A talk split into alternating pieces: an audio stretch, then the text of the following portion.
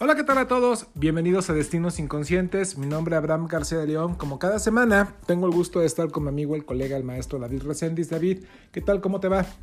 Hola Abraham, ¿qué tal? Muy buena semana a todo nuestro auditorio y muchas gracias por de nuevo la invitación, como siempre, construyendo para Destinos Inconscientes, que ha sido pues un proyecto que va en conjunto y que gracias a todos los que nos escuchan hemos, hemos tenido muy buenos resultados de, de, estar compartiendo nuestro saber, nuestro pensar y también sobre todo haciendo aportaciones a varios fenómenos que vamos viendo, fenómenos que van puestos en la vida psíquica, en lo inconsciente, en las relaciones de pareja, la familia, lo personal, lo intrapsíquico.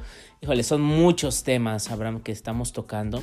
El día de hoy creo que, eh, como otros que vamos pensando los temas poco a poco, vamos reflexionando, vamos leyendo y que han sido temas muy interesantes. Últimamente hemos visto que un tema que ha llamado mucho la atención ha sido el tema de las parejas, pero más allá de las parejas, antes de el amor, ¿no? Y que creo que a veces nos complejizamos con esto porque pensamos que qué es amor y qué es construir pareja y como siempre hoy el tema va a ser puesto en ese concepto, puesto en una en una reflexión que vamos haciendo y que hemos leído. Nuestro programa del día de hoy se llama El amor es ciego. ¿no? ¿Y por qué? Esto, viene mucho de, del dicho, del folclore mexicano, del lenguaje que utilizamos en nuestra cultura. Eh, bien decimos, hay dos cosas que vamos a tratar hoy, ¿no? El amor es ciego, pero también el otro que dicen que del odio al amor solamente hay un paso. Va mucho en conjunto porque vemos que en el lenguaje utilizamos eso. Pero cada vez que decimos que el amor es ciego, ¿a qué nos estamos refiriendo? Y ese es el día de hoy que vamos a profundizar, a pensar por qué pensamos o por qué se dice que el amor es ciego. ¿Por qué cuando me enamoro digo, pero es que no me gustaba y ya estoy enamorado? O es que me llegó de repente, es que no, no me quiero enamorar, ¿no? Vemos como estos discursos en los que pues el sujeto ya está puesto en esta relación, ¿no? Ya, estás, ya lo está sintiendo. Pero una cosa vamos a diferenciar entre enamoramiento, amor y qué es hacer o qué es decidir amar a otro. Que vamos a hablar de todos estos temas, Abraham, y que bueno, va a ser, estoy haciendo una, una breve introducción. Es correcto, David, creo que es uno de los temas que también causa mucha polémica, ¿no? Porque hemos visto durante las consultas y también con amigos, con familiares, con todos nuestros conocidos, un proceso de enamoramiento cuando alguien empieza a salir con otra persona que, nos, que conocemos, que escuchamos, pues empezamos a, escuchar verbalizaciones en donde está toda la omnipotencia, toda la idealización, en donde vienen y nos cuentan es que es perfecto, es que es perfecta, es un chico, chica súper interesante, súper inteligente, súper agradable, súper respetuoso. Empezamos a escuchar estas frases de grandiosidad, ¿no?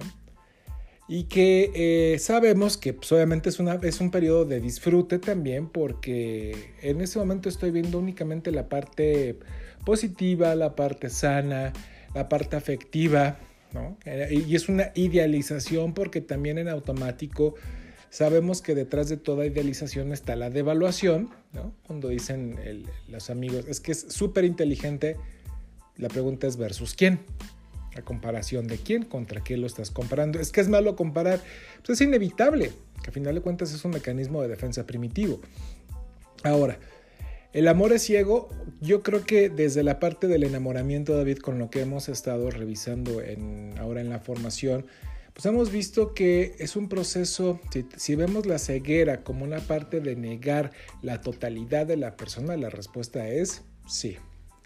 En el enamoramiento, porque en el enamoramiento, que es un periodo psicótico breve, y nos referimos con periodo psicótico porque es ilusorio, es fantasioso, se, deforma la realidad. se deforma la realidad, no lo puedo ver como es, únicamente veo la parcialidad, y desde ahí estamos en una enajenación, estamos haciendo, es una regresión, nos referimos regresión a un estado primitivo, a un estado infantil, a eso nos, referimos con una etapa de enamoramiento regresivo infantil, en donde desde esta posición pues me siento querido, me siento deseado, me siento cobijado, apapachado, alimentado incluso. Y, empezamos a ver, David, que suena muy romántico, pero también empezamos a ver ciertos rasgos que nos están indicando que puede haber probabilidades, no siempre, pero puede haber probabilidades patológicas.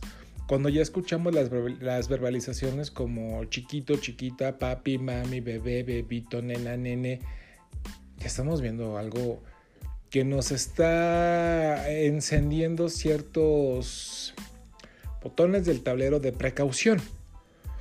Porque no somos chiquitos, somos unos adultos. Entonces, la forma de vincularme en una cuando caiga el enamoramiento porque va a caer, va a haber un periodo de frustración.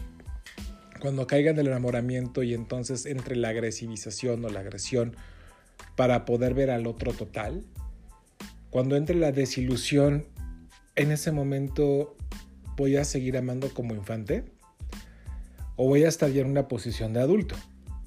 Me voy a dar la pauta y el permiso de entristecerme porque yo soy el responsable de haberte idealizado y por lo tanto también tolerar la frustración, de tolerar esa desilusión. ¿Soy capaz de tolerarla? No lo sé. Pero aquí es cuando ya empezamos a ver las patologías, ¿no? Aparte que ahí Abraham bien dices que el enamoramiento llega a ser una posición normal de la vida humana. Es un fenómeno que está ahí. Es algo que se siente que hay atracción, hay seducción, hay erotismo. Pero también eso no quita que en un enamoramiento haya una idealización, que eso es lo de donde parte. Veo esa parte de mí puesta en el otro, que quiero que cumpla mi ideal para que yo tenga una satisfacción a nivel, como lo vemos, eh, institucional, de reconocimiento social, económico, personal. Porque a veces se ve que la pareja es como un reconocimiento o un grado más, ¿no? Si tú hiciste pareja y tú ya estás en otro nivel socialmente.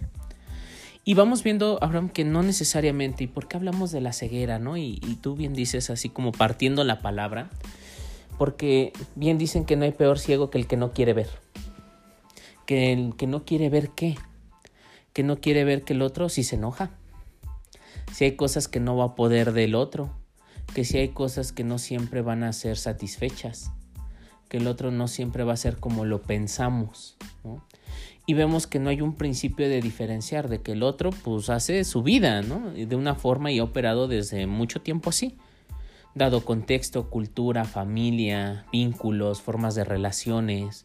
Es algo más complejo el enamoramiento porque a veces tendemos a ver parcialidades, ¿no? Es que le gusta lo mismo que a mí. Bueno, ¿y qué pasaría cuando vemos lo que a él no le gusta y a ti sí te gusta? En esa discrepancia, ¿no?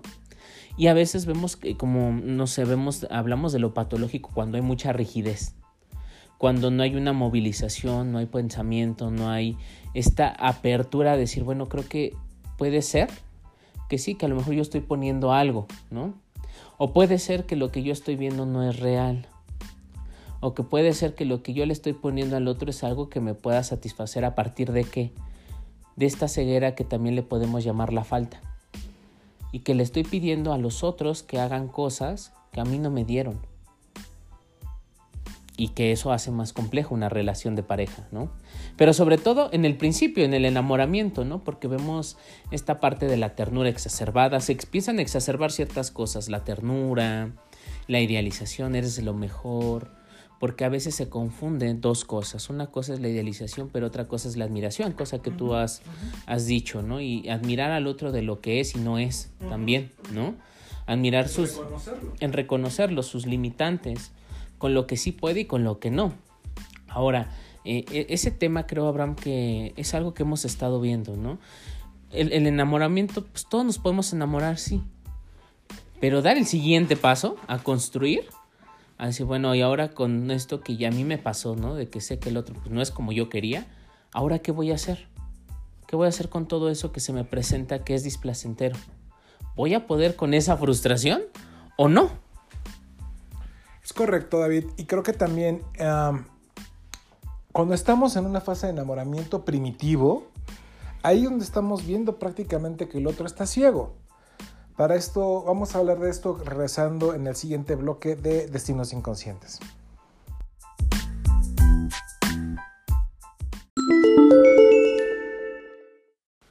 Estamos de regreso en el segundo bloque de Destinos Inconscientes, también para agradecerles a todos nuestros escuchas, que ya hemos tenido respuestas de Argentina, de Brasil, de Chile, de Alemania, de otros países, los cuales nos da mucho gusto el que nos escuchen el que, y poderlos acompañar también en un espacio reflexivo. Recordarles nuestras redes sociales, nos van a encontrar como Destinos ICC en Instagram, en Facebook y en Twitter, y de igual forma en Spotify como Destinos Inconscientes.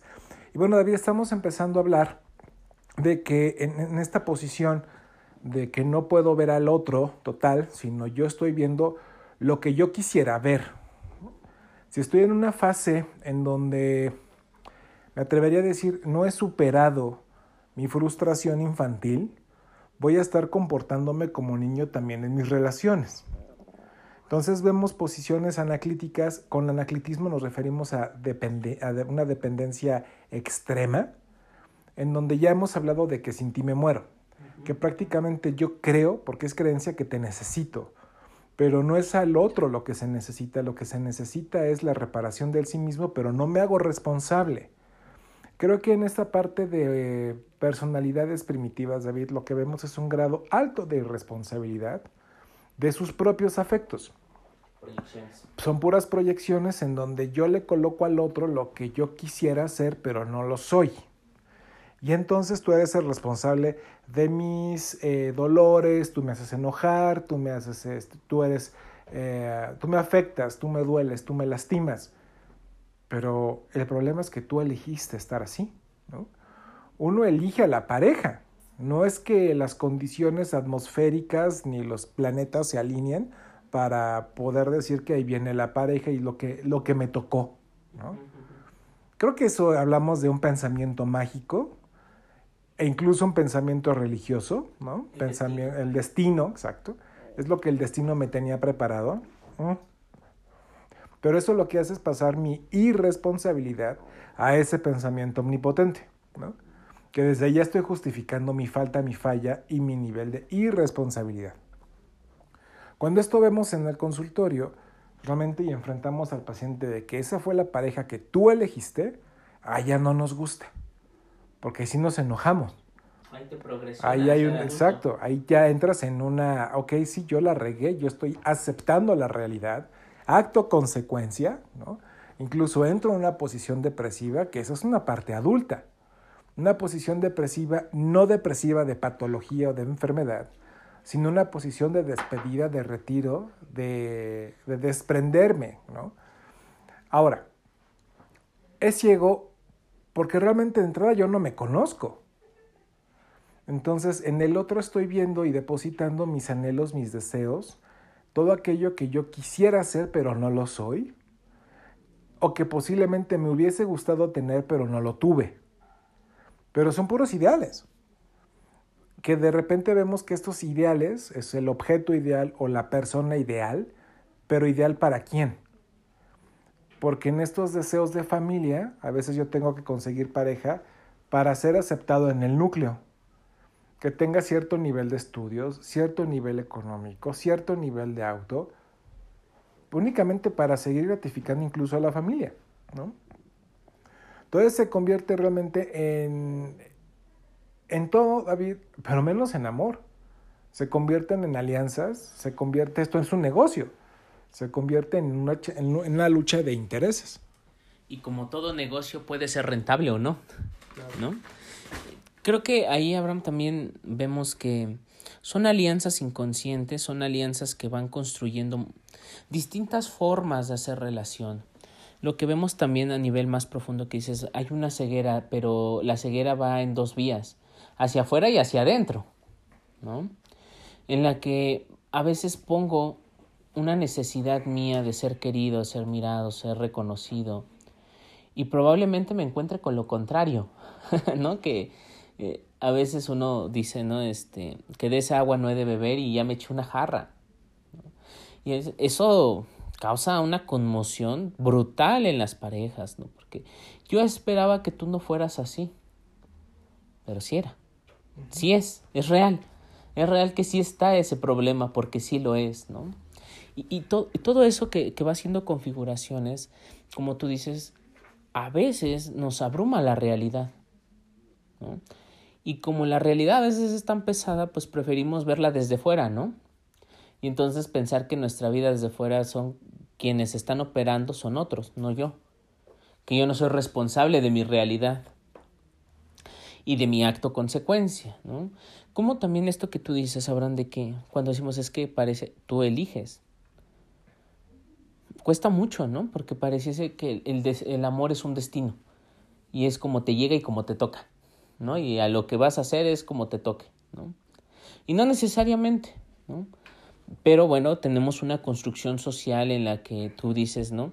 A nivel institucional como la familia o la pareja, el matrimonio, la iglesia, todo esto social que encubre una pareja a veces es muy avasallante, ¿no? Porque entonces ya crea ideales y que era algo que estábamos hablando fuera del aire y antes de, crear este programa, que los ideales es algo que pesa en la pareja, ¿no? Porque ya son las expectativas que yo le pongo de mí al otro para que me las cumpla y me la reconfirme, que creo ahí, Abraham, nos hablarás un poco también de las elecciones que, bueno, los desarrollamos a partir de Octavio Chamizo, pero en su texto fundamental y original, Freud habla en Introducción al Narcisismo, ¿no? De esta, de cómo hacemos elecciones y que creo que a veces por eso vemos que el amor es ciego, porque entonces puedo amar lo que yo quisiera hacer. Pero entonces eso se vuelve algo muy complicado porque entonces que estás amando a una persona o un ser humano diferente o estás amando la misma imagen de ti puesta en el otro, que eso es algo muy complejo. Y tenemos esta fantasía ilusoria de que me voy a reparar a través del otro, ¿no? De que voy a ser mejor persona por ti. Pero más bien si queremos una buena pareja tenemos que hacer una restauración de nosotros mismos.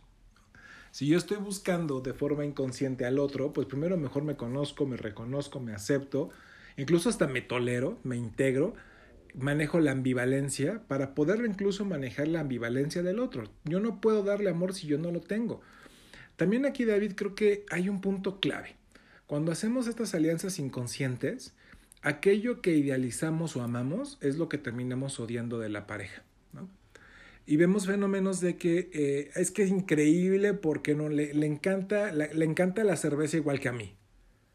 Ahí está la idealización, ¿no? Pero después resulta que es que toma mucho. Bueno, es que así lo conociste. Y eso fue lo que te unió. Y eso fue lo que te unió. Y entonces lo que amas ahora lo odias. No puedes con esa ambivalencia, pero tú lo decidiste. Es que me encanta porque es súper niño y es un niñote, una niñota.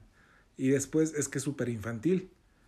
Bueno, pues entonces esto fue lo que tú viste, eso fue lo que tú observaste y eso fue lo que te atrajo. Y ahora eso es lo que te aleja. Entonces no eres consciente de tus actos y de lo que tú elegiste. O simplemente como un niño que no se sabe frustrar, tira el juguete y va en busca de otro juguete nuevo. Y vemos que las personas en la clínica que tienen, eh, yo me atrevería a decir cierto porcentaje, la mayoría, en situaciones de crisis de pareja, pues es la angustia de la separación, ¿no? y de que no se saben frustrar o no nos sabemos frustrar. La frustración es compleja, sobre todo cuando hay tantas demandas de ideales familiares, culturales, religiosos, políticos, económicos, educativos, sexuales también. Vamos a nuestro siguiente corte y regresamos a Destinos Inconscientes.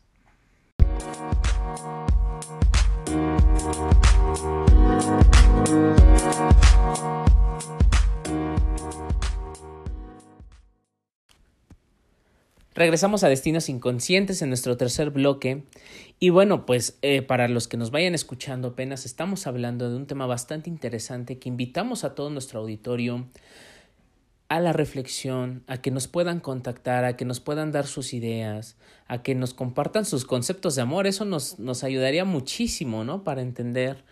Porque creo que conceptualizar el amor a veces, hasta llegar al punto de conceptualizar el amor, Abraham es algo que limita, ¿no? Porque llega a ser algo mucho más complejo que lo que se piensa en la idea romántica, en la idea fusional, en la idea o, o, la separatista, ¿no? En esta donde no, pues yo tengo que ser libre y no me tengo que relacionar con nadie o no tengo esta forma de compromiso. Cualquiera de las dos a veces vemos que vamos en extremos, ¿no? O me puedo vincular fuertemente y hago eso, o la otra es, no me vinculo porque tengo miedo a vincularme y eso vuelve un tema bastante interesante. Creo que ahorita que, hemos leído mucho sobre también la posmodernidad, vemos que es un, un, un fenómeno, ¿no? De, de cuestiones extremistas. O no me vinculo, pero cuando me vaya yo a vincular, me quiero fusionar con el otro y entonces yo tengo que hacer todo para agradar. Y tengo que andar como, lo podría una metáfora, Abraham, tendría yo que andar con mi corazón en la mano en todo lugar.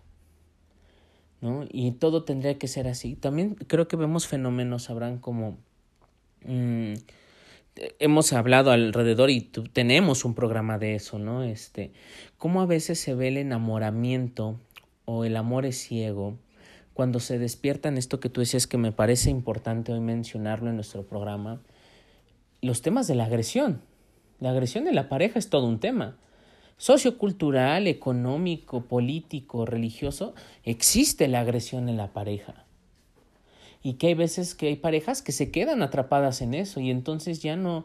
Ahí es cuando el amor se vuelve ciego, ¿no? Porque al primero era algo muy rico, pero ahora es un infierno y no sé cómo salirme de ahí. Bueno, vemos que viene en una diada siempre la pareja, va y viene. ¿Qué de eso que está haciendo el otro que yo no puedo hacer me vincula? ¿No? Y eso a veces nos cuesta porque se ve como un tema bastante álgido, duro, pensar la violencia en la pareja no es cosa fácil. Y esto se vuelve una ceguera, ¿no? Como esto que tú decías, Abraham, lo que termina, lo que empieza uniendo a la pareja es al final lo que lo va a terminar, ¿no? Es que lo conocí y es que me defendió y se peleó con varios y me defendió. Y la pregunta es, ¿y te va a poder, y tú te vas a poder defender de él? O sea, ¿te va a poder defender de ese mismo que ha sido también en grados violentos? ¿También podrá defenderte de eso? O sea, vamos viendo estos fenómenos, ¿no? Que ya es, se idealiza la agresión, pero se normaliza, que ese es el punto más grave, ¿no? Que vemos cuestiones ahora de lo tóxico, que es algo como una palabra que normaliza los celos, este tipo de, de relaciones fusionales en donde hay mucha dependencia, control, manipulación, agresión, violencia psicológica, verbal, este, física, ¿no? Este, hasta llegar al tema de ya un tema bastante fuerte como puede ser la muerte, eh, puede ser los asesinatos pasionales que le llamaban antes, y cuando dice uno, la pregunta, Abraham, ¿y uno se puede morir de amor? Ahí creemos que sí. Sobre todo, David, que si se da ingreso a la agresión, hemos visto que desde el violentómetro hay niveles y el máximo es la muerte. Que puede ser el suicidio, puede ser el homicidio, dependiendo desde dónde esté el, el conflicto. ¿no? Ahora, también, David, creo que aquí hay una parte muy importante. Eh, si estamos hablando de amor maduro, el amor maduro, quien lo realiza es aquel que tenga una estructura psíquica avanzada, fortalecida, una estructura, me atrevería a decir, sana, desde que puede con el conflicto interno. Si yo puedo con mi conflicto interno, es decir, con mis pasiones, mi boyerismo, mi morbosidad, pero también tengo mis destrezas, mis luces, puedo con mis sombras, si puedo con los matices, puedo con la ambigüedad, si yo puedo con la mía y puedo con mi conflicto, pues por lo tanto puedo separar que el conflicto es el otro y no es mío. Puedo hacer una separación, porque quiere decir que sí estoy teniendo procesos de duelo. En cambio, David, en este fenómeno que lamentablemente cada vez es más común de la organización fronteriza de la personalidad o los borders o los fronterizos, los limítrofes o los límites que están la misma, o los perversos desde la teoría francesa que están dentro del mismo rango de la organización, pues vemos que hay una vulnerabilidad, una fragilidad, vemos los vacíos, vemos este tema de personas volubles, en donde lo que es claro es que no toleran ser frustrados, no toleran la separación, tienen muy bajos niveles de, de, de separación, las angustias son enormes, si están hasta cierto punto progresionados, van a tener mejores defensas, van a poderse separar mejor, van a poder entender eh, de forma más completa lo que estaría yo vinculándome y va a haber mayor grado de responsabilidad afectiva. entre eh, tengan menores niveles de organización, prácticamente muy pegados a una psicosis, voy a tener fugas de realidad, voy a tener eh, alteraciones incluso en las percepciones. Desde ahí podría estar normalizando la agresividad, toda vez que yo creo que necesito al otro, es una idea de este de amor juntos para toda la vida y hasta que la muerte nos separe y a veces la muerte realmente es la que los separa, ¿no? Entonces, también vemos, David, que en estas personas con estos, con estas faltas, con estos vacíos, cuesta gran trabajo el nivel de fusión, desde una fusión de lo mejor de mí con lo mejor de tuyo para dar paso al tercero, que es la triada, ¿no?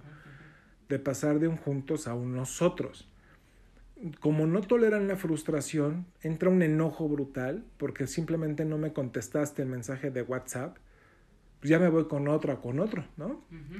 La venganza. La venganza, eso es muy primitivo. El ojo por ojo es excesivamente primitivo. Porque entonces no puedo entender qué es lo que está sucediendo, únicamente me voy a mi mundo interno, eh, corto, escindo el mundo externo, no alcanzo a ver al otro, ni a entender, ni a comprender, ni a escuchar, ni no hay otro.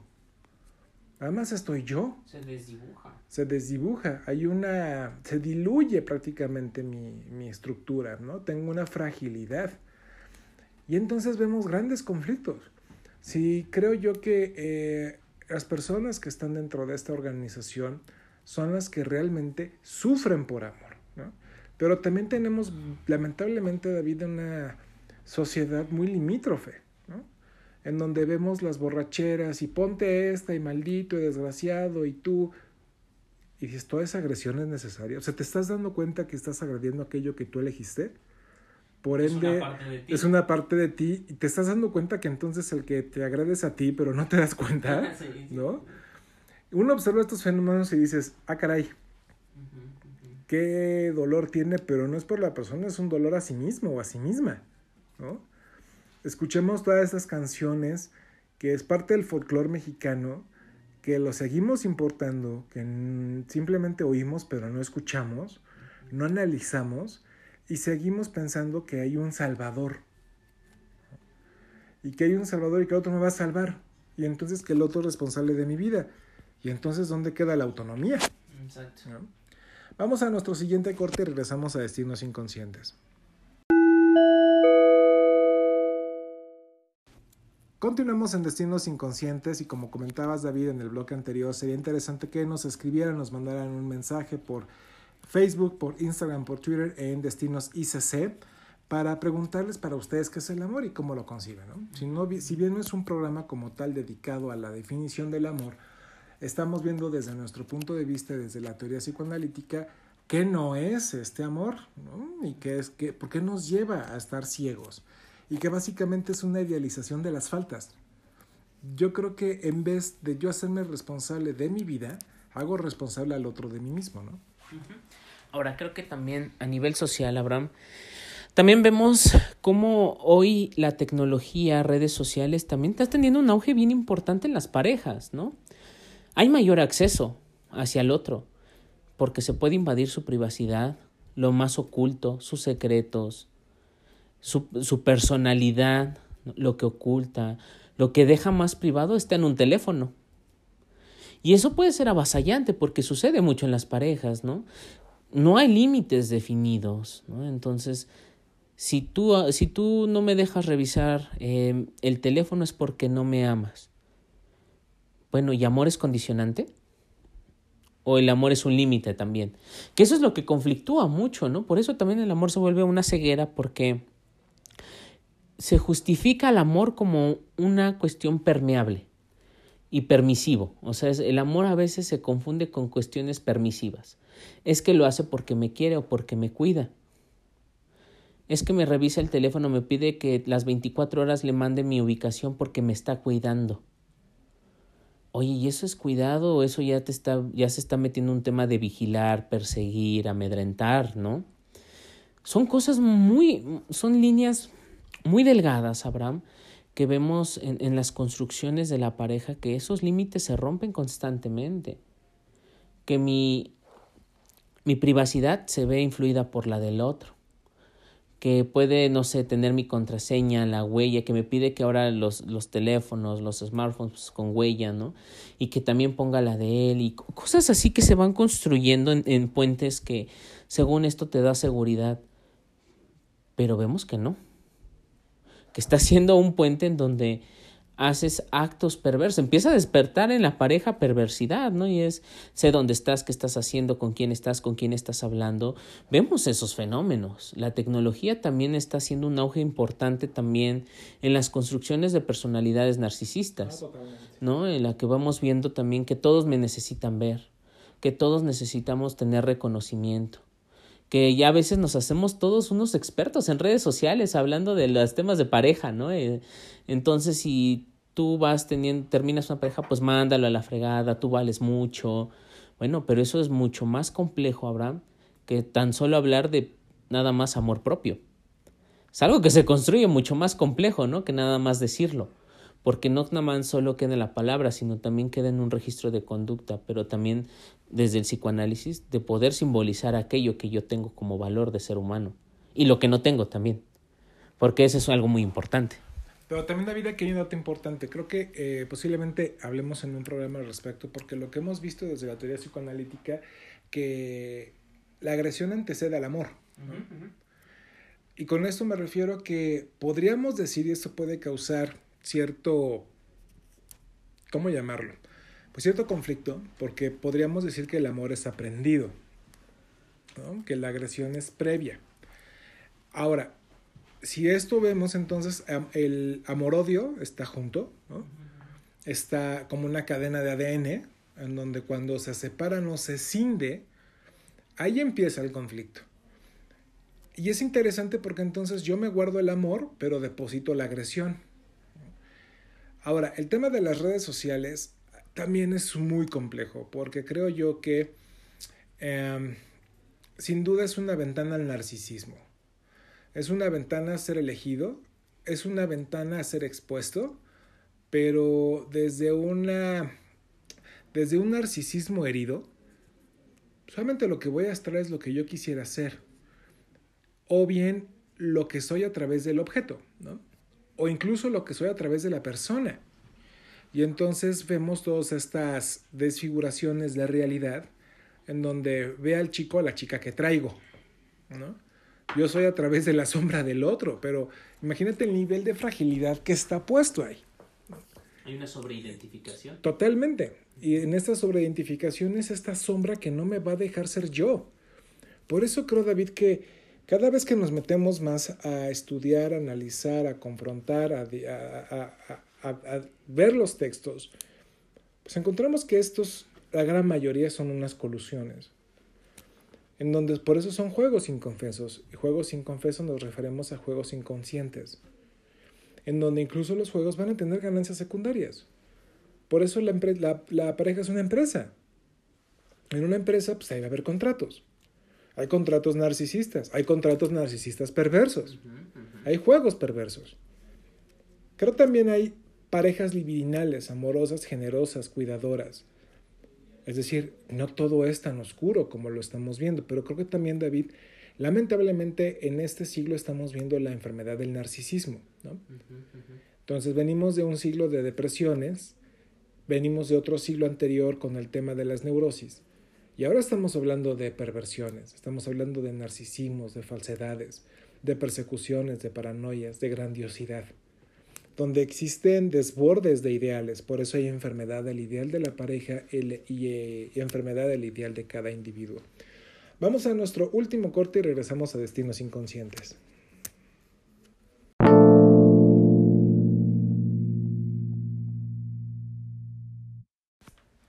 Regresamos a Destinos Inconscientes, ya en nuestro último bloque. Y bien, Abraham, pues, eh, ¿qué, quedamos con esta última parte de, de pensar el amor es ciego, pensar que, que construye el amor, que construye también, porque también no tan solo, creo que hoy nos enfocamos más a ver el amor en las parejas, ¿no? Porque es algo que se desarrolla en la vida adulta, pero también podemos ver la concepción de amor que estuvo en los sistemas familiares o el amor que se construye en otros, en otros ámbitos como los amigos. ¿no? Creo que no tan solo va en la pareja, pero es donde se acentúa más, porque el vínculo es más profundo. Hay cosas mucho más, este, yo le diría, más inconscientes que van jugando y que este juego va siendo algo muy importante en la relación. Tú decías algo, estamos en una enfermedad en la que nuestro carácter se va componiendo a partir de reconocimientos a partir de una pantalla, o de likes, o de comentarios. Vemos también la fragilidad de la crítica, ¿no? Es decir, me criticaron y cerré mi Instagram. Me criticaron y ya me desaparecí de redes sociales. Pero fíjate qué importante, Abraham, porque creo que eso le, le daremos otro tema más adelante, pero cancelo mis cuentas para saber que ahí dejo de existir. ¿No? Cosa que antes no pasaba, ¿no? Este, no sucedía, pero hoy si yo me desconecto de redes ya siento que no existo. Ah, ¿No? Esto pasa también, yo creo que atraviesa en muchos sentidos, ¿no? Hoy nos podemos preguntar, ¿podemos vivir sin Facebook, Instagram, Twitter, WhatsApp, ¿no? Que nos, nos beneficia en un sentido importante de, de comunicación, de mayor conectividad, ¿no? De mayor interacción. Pero no todo es miel sobre hojuelas, podemos decir eso, ¿no? Sino también esto despierta nuestras partes más de vigilancia, de persecución, de, la paranoia, el tema paranoide, ¿no? Se van despertando todas estas cosas. Hoy nos dedicamos entonces que ese amor ciego que se dice ser amor, eso no es amor. ¿No? No es amor cuando alguien te amedrenta, violenta, no es amor cuando alguien te dice que te cuida pero te vigila.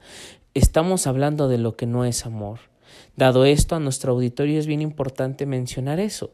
Ahora creo que dedicaremos otro programa para decir, bueno, ¿y qué pensamos del amor? ¿Cómo se construye a partir de algo?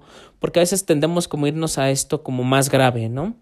Pero también, como decías, hay parejas que son generosas, son amorosas, son sistemas más abiertos, eh, van, van, haciendo como una configuración más en lo real, no lo real lacaniano, sino en lo real de la realidad, que va haciendo también en que puedo diferenciarme, ¿no? Que esta empresa está teniendo algo muy bueno porque hacemos una alianza en lo económico, en lo institucional, en la vivienda, en lo moral, ¿no? En lo sexual, lo estético, lo ético, ¿no? O sea, vamos haciendo alianzas en las que podemos conjugarnos y de ahí funcionar. Pero cuando entonces vamos de la, pro, de la, de la regresión a la progresión es asumirnos como personas adultas pero a veces eso cuesta porque nos vemos encontrados con esa parte de la cual tenemos mucho enojo, odio, rencor. Puede ser consciente o inconsciente, ¿sabes? Y entonces lo vamos viendo por muchos lugares. Creo que algo que también, Abraham, ahorita me hiciste recordar con esto que decías de, de la enfermedad de narcisista, algo que está costando en las parejas es saber que lo que se desea es ser únicos. Y eso va a ser algo imposible. Y esa es una de las grandes heridas a las cuales nos tenemos que proponer ante la vida. Sí, y estas heridas son las que cuestan trabajo también solucionar, ¿no? porque incluso quisiera la exclusividad en este deseo de solamente veme a mí, que es un deseo viable, David. Yo creo que también aquí hay que empezar a desmitificar porque pareciera que con estas palabras damos atributos de negativo y no es que sea negativo ni positivo, sino que simplemente pueden llevar a conflicto. Lo que es conflicto para mí, para ti no lo puede ser. A eso me refiero con la mirada de otredad, poder entender al otro, pero para poderlo entender necesito verlo, necesito escucharlo. Um, creo yo que dijiste algo muy interesante. No sabemos qué es amor, pero sabemos lo que no es. Cuando ya existe un agravio hacia mi persona y o mis objetos, y aquí puede ser mis pertenencias, mis amigos, mi profesión, mi educación, ya eso no es amor. Porque entonces, ¿dónde está el instinto de cuidado? Pero ¿dónde está el cuidado a mí mismo? ¿Y por qué no puedo renunciar? Porque posiblemente mi fantasía, ese miedo a la soledad, se reactive. Y vemos que como el adulto diría Winnicott, hay una una capacidad de estar solo a un estado acompañado. Que eso estaríamos hablando de un grado también de frustración óptima, ¿no? de una buena separación, una buena individuación. Por el día de hoy eso es todo. Esperamos haber hecho por ahí algún insight en cada uno de ustedes. Recuerden seguirnos en nuestras redes sociales como arroba destinos ICC y en, en Spotify como destinos inconscientes. Nos escuchamos la próxima semana. Hasta luego.